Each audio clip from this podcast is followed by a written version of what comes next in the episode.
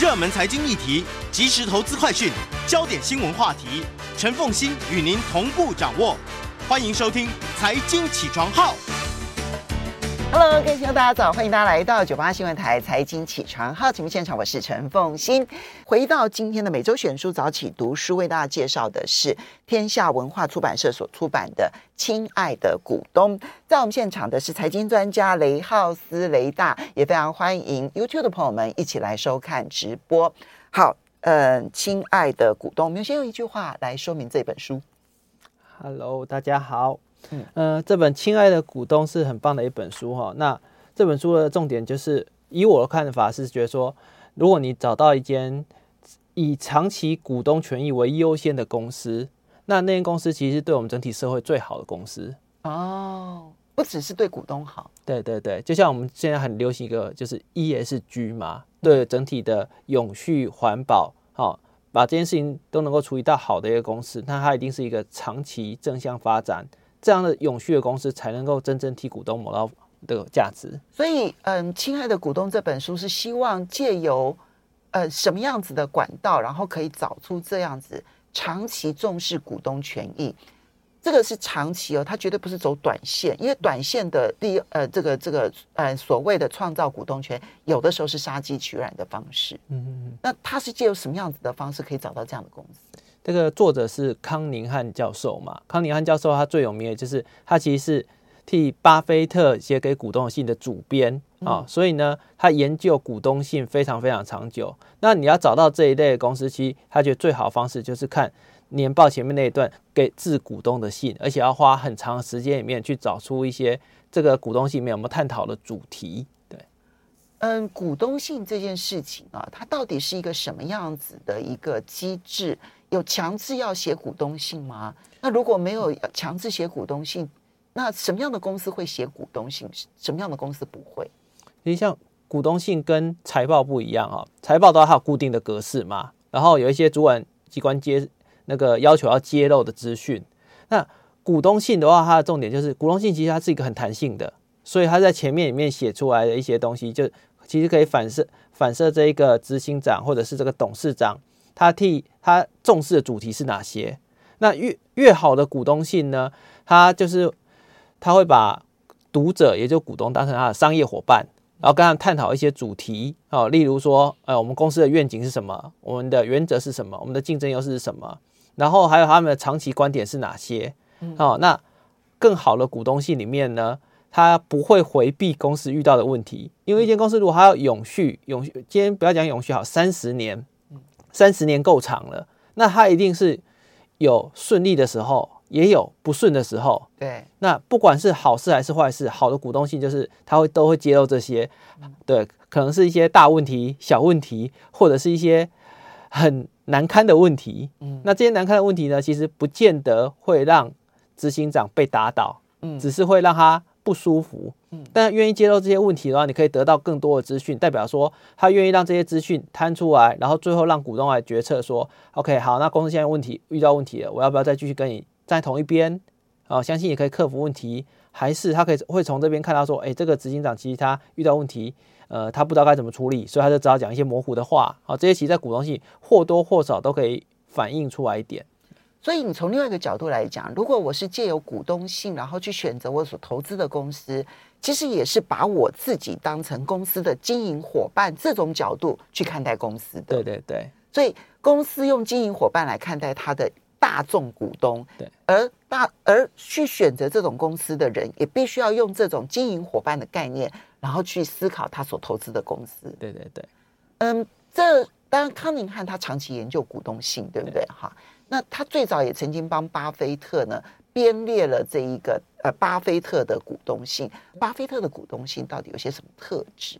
其实巴菲特股东信，呃，在一九七九年，也就是这一篇《亲爱的股东》里面哈揭露的那一年开始啊，从那一年开始，巴菲特的股东信是越写越长，因为在早他在这本书里面说哈，巴巴菲特简直就是股东培育所所长。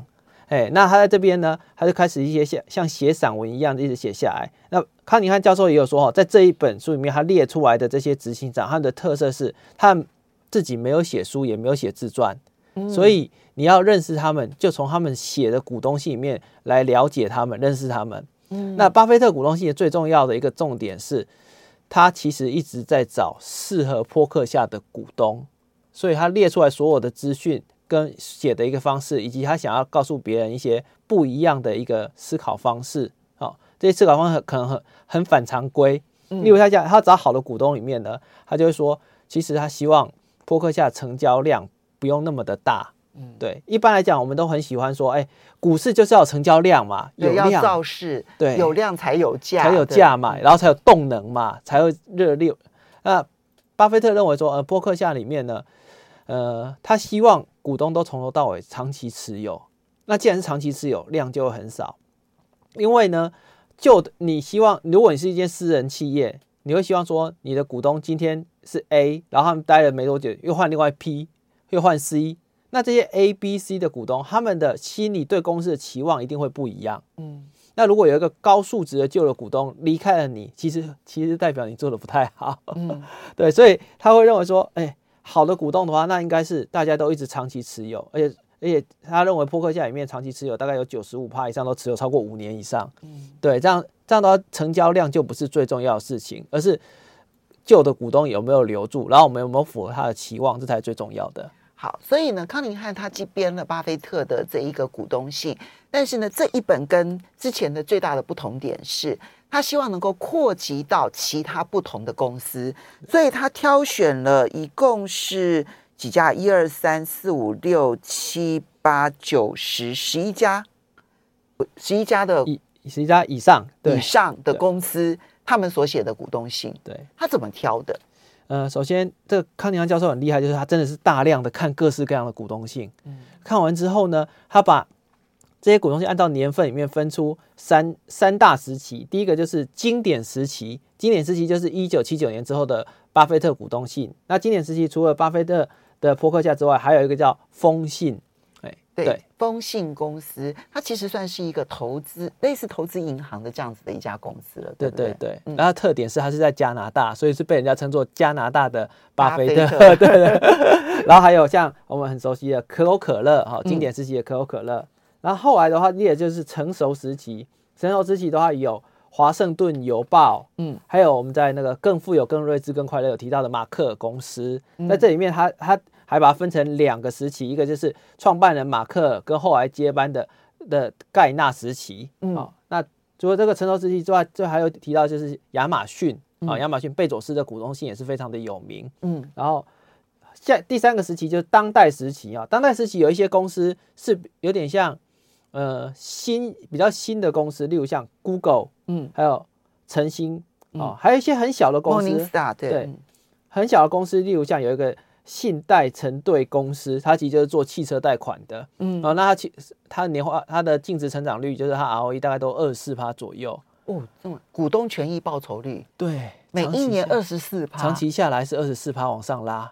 而且他跟他他其实在信里，我记得他呃，其中有一家还信里头不断的要求说，我们对自己的要求其实就是每一年股东权益报酬率百分之二十以上。对，我们如果没有达到，我们就会检讨我们为什么没有达到。对，嗯，对，这里面其实这二十几家里面，股东权益报酬率几乎都是非常非常高，非常的厉害。嗯，对，所以它是分为这三大时期，而且他们都掌握了。这本书里面主题要讲的重点啊，例如像长期思维、资本配置，然后还有像是有些使用了双重的股权 A、B 股的设计，好来让营运跟股东权益一致，又不会受到让让这个嗯股东权益的决策权跟享受经济权好都能够很稳固。对、嗯，所以呢，你看他嗯康宁汉教授本身，我觉得他研究真的很深入。所以呢，他先从经典起，当然巴菲特是最经典的，因为巴菲特的股东信后来也蔚为风潮，对哈。可是他也同时挑选了，比如像可口可乐啦、丰信啦，还有包括了路卡迪亚啦，哈，就是所谓的富瑞集团。好，然后呢，同时到了成熟期，还包括了华盛顿邮报、马克尔公司、贝佐斯、亚马逊的贝佐斯。那当代期其实加速就特别的多。这些都是康宁汉他觉得股东性内容很好，然后能够表彰公司价值的重要公司有哪些内容？休息一下，马上回来。欢迎大家回到九八新闻台财经起床号节目现场，我是陈凤欣。每周选书早起读书为大家介绍的是《亲爱的股东》，天下文化出版社所出版的。从股东信里头，我们也许能够找到一些它其实拥有长期价值观的一些公司。这个比你在市场当中呢，这种快进快出，有的时候你反而更好，因为你找到了一个最诚恳的经营者。就对股东最诚恳的经营者，而用长期价值让他的公司的公司的价值不断不断的增加，那价格自然会跟上价值，对不对？好，好，那他挑了这个这十几家的公司啊，我们就要来看，其实除了他每一家公司，他大概都会有好多年的股东信，啊，他会揭露好多年的股东信。那揭露股东信本身呢，它其实。嗯，康宁汉这个作者康宁汉教授，他是有他的主题概念，希望能够传达的。好，我们就把他希望传达的几个股东几个主题概念跟大家来分享。第一个是借由股东性来找好股东，而好股东他可以维持股股票的长期价值跟价格不会脱离太久。嗯嗯，对，我觉得好股东很重要，因为其实我们人都有一种价值观认同，就是。其很多人他，你跟他，他如果跟你是同类，你就会不由自主的选到这个老板去投他。对，所以其实选股就是选人，而且几乎大部分都会是这个样子哦。哎，所以找好股东，除了刚刚我们讲的概念上，可能是价值观上，第二他还要不断的传达他的价值观跟他的公司经营的政策啊。对，对。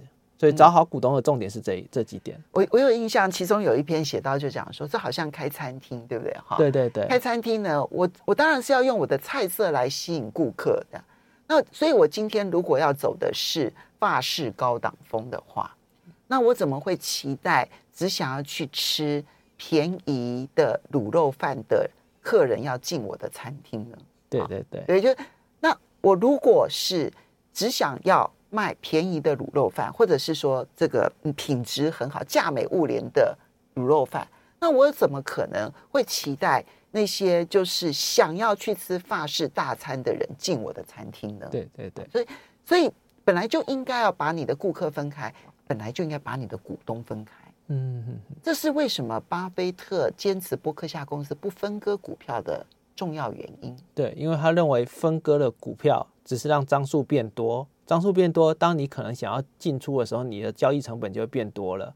呃，另外一点就是，当你分割股票之后，其实你的总价值是不变的。嗯，对。那如果你因为分割股票吸引到了一些新的股东啊，这些新股东其实是不理解这些总价值差异的股东，所以他的数值不会比原股东好。对，因为巴菲特是个非常念旧的人，他一直认为长期跟着他的股东就是最好的股东。对，所以他会认为说，我们就没有必要分割，因为分割没有意义。对，但是。因为扑克价实在太贵了，一九六六五年他刚接手的时候大概是十九块，前一阵子我看好像是四十三万的样子，四十三万美金哦，四十三万美金，十九当然得二点二万倍，二点二万倍，难怪他一直跟你讲坚持复利，坚持复利。我觉得看到这个数字真的是，这这个这个雪球太可怕了。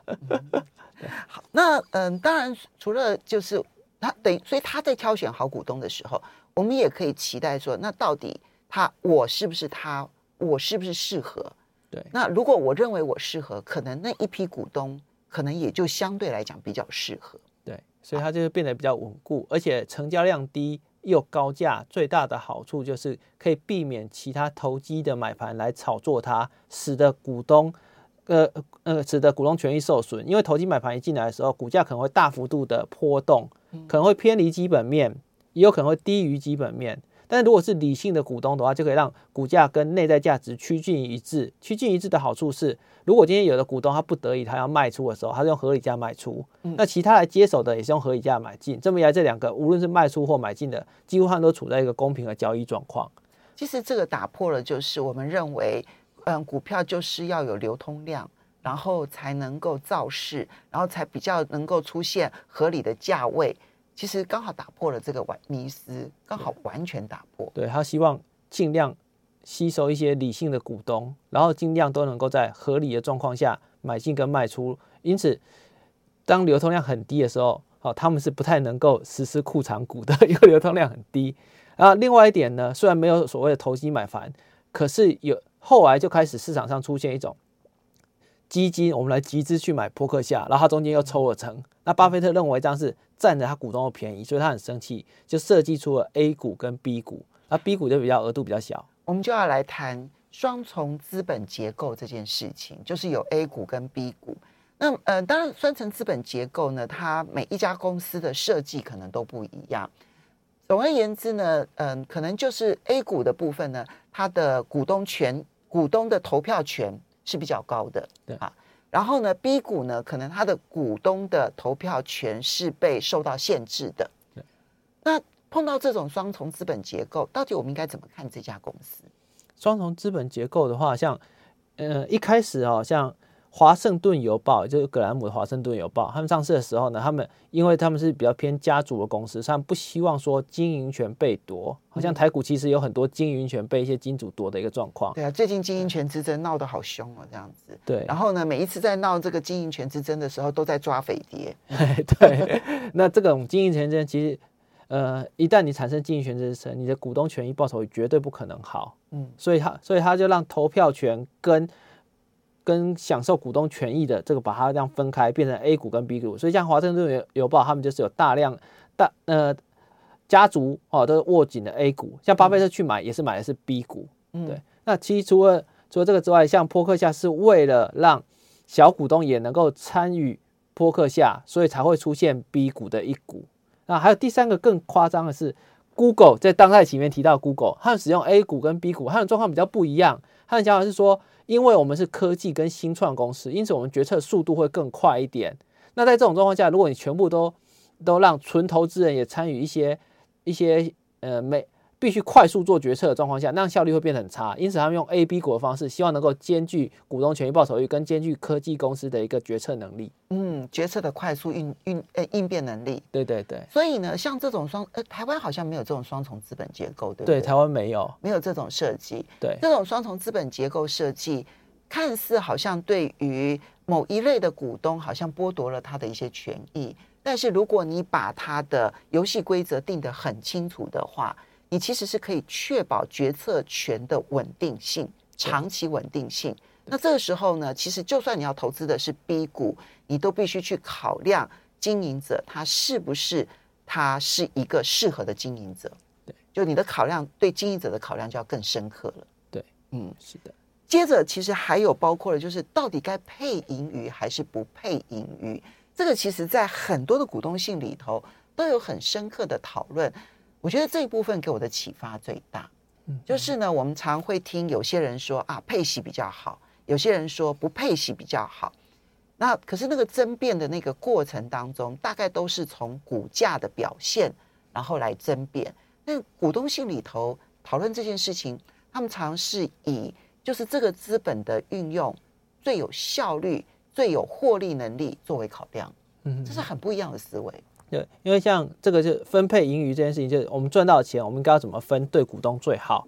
那对股东好的状况，其实就是长期、长期的观点。所以像巴菲特会说，我们赚到钱里面有一些不能配出去，这个叫受限制的盈余；有一些是可以配，叫非受限制。那受限制盈余的重点是，因为我这赚到这些钱，我还要拿来继续呃买厂房设备，扩充我的竞争优势。嗯，如果我不扩充的话，未来的盈余会赚到钱就会变少，所以这部分是受限制的。好，那另外一点，非受限制的比较重要。非受限制，你就可以决定说，我要把钱留下来，嗯，还是要把钱配出去。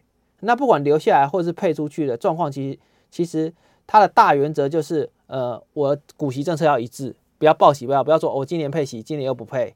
好，如果你要改政策，那你要确实的说明给股东知道，嗯，为什么我要这样改？像巴菲特他最有名的就是，呃。我不配出去的原因是因为钱留在这边，我运用的会更好，所以他要提供说我运用更好的一个原因是什么啊？呃，通常用的就是一美元原则，就是说，OK，我留了一块钱，未来股价至少要涨一块钱。嗯、这个的重点是说，那么如果我只我我如果保留一块钱，可以让股价涨一块钱的话，未来虽然我没有配，但未来你要卖出的时候呢，你这一块钱你是有留到的，所以对股东来讲这是公平，好，这样才算正确。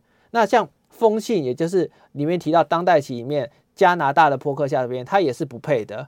但是到两千年那个时候，它其实就开始有配股，有有配一些简单的盈余。它那边就说明说，为什么要配出去呢？因为那两千年之后的时候是网络泡沫化，所以他们的股价跌了。好，那在这种状况下，那个丰信他们的老板他也是自己钱很少，他薪水领得很低。他就说，在这边来讲，有一些人可能需要一些家庭开销，所以他们配很少的配息。嗯，啊，在这个有说明这样的一个状况下，就会很 OK。那像台股现在有的是，像台积电是季配息，有一些公司也季配息。哎，那我必须说，其实季配息是一年领四次钱，心情蛮好的。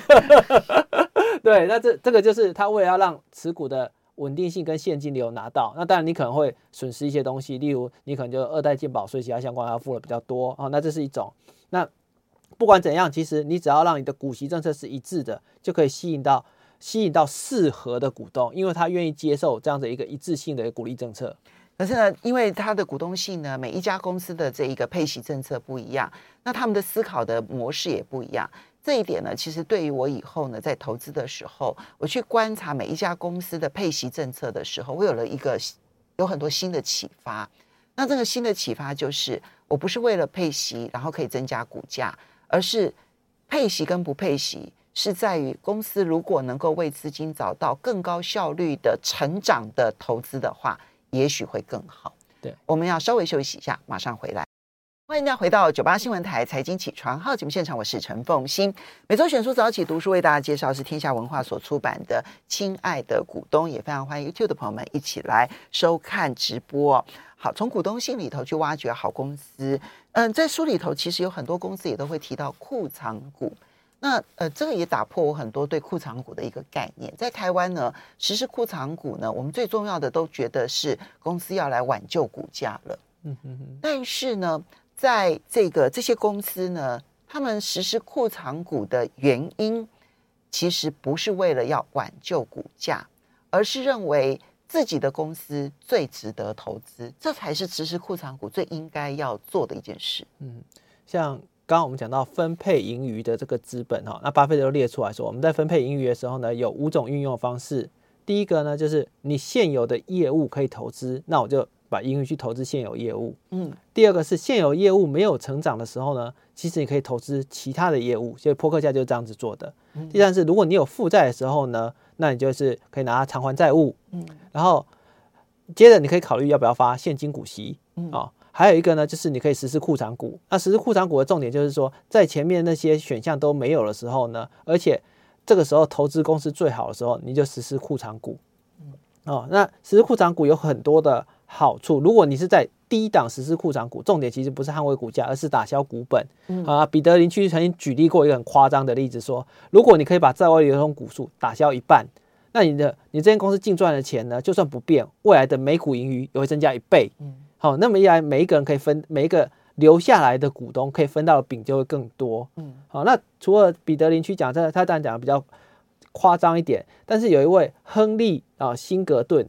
好，亨利希格顿呢，他在美国非常的有名，他是一个实施库藏股大师的先驱。他是一九六一年成立了一家特立达公司，对，特立达公司。对，然后他曾经在一九八七年到一九七二年到一九八七年，一九七二年到一九八七年这十五年的时间，打消了百分之八十七的股权。哎，对，打消了百分之八十七的库藏股，这真的是非常夸张，因为在那个时候呢。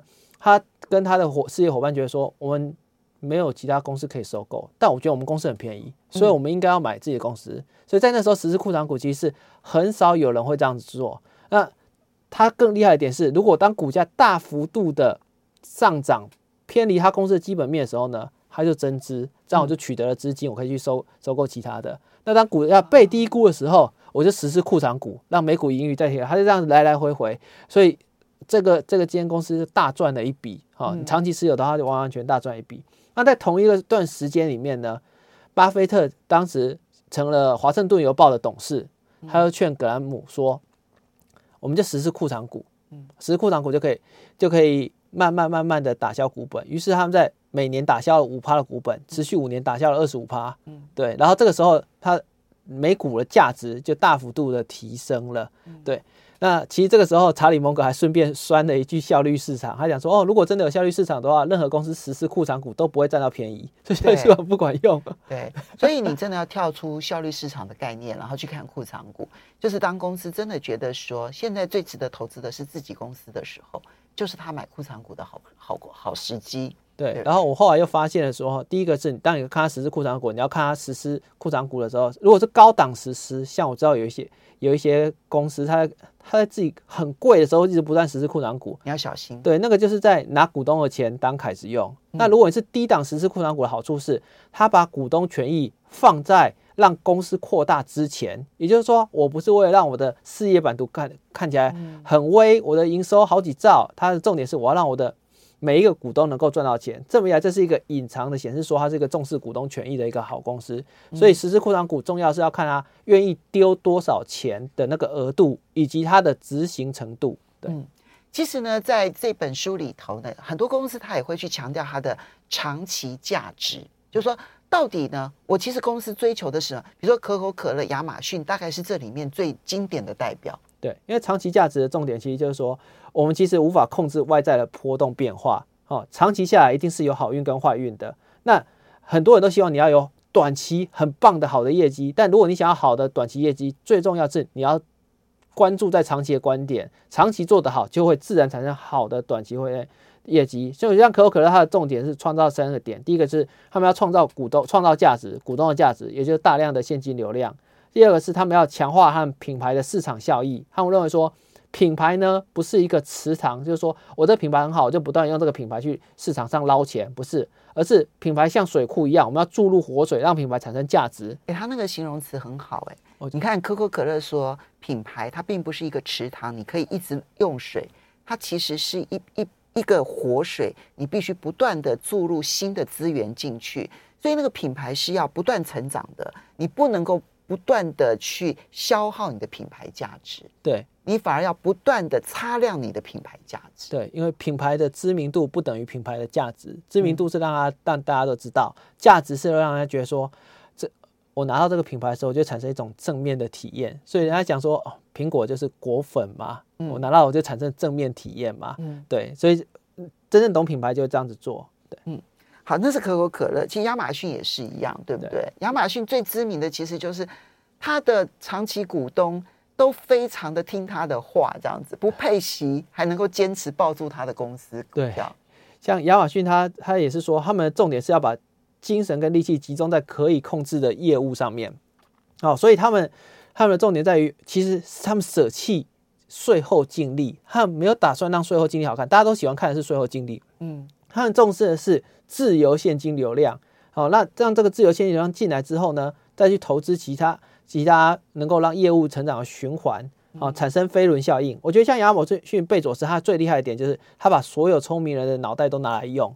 他这个飞轮效应是因为在网络泡沫化的时候找了柯林斯 A 到 A 加作者，跟他学会一个一个飞轮效应，所以造就一个很有名的亚马逊循环。嗯，那他又听了在两千年的时候，巴菲特在讲网络泡沫化的演讲，他就把波克夏的自由现金流量跟所有者思维都拿来运用，所以呢，他会说，当你以长期的思维完成不可能的任务，你就可以让股东跟客户的利益一致。只有让客户的利益更好，这么一来，股东权益报酬率才会变得更好。嗯，回归到最后，其实都是把股东当成经营伙伴。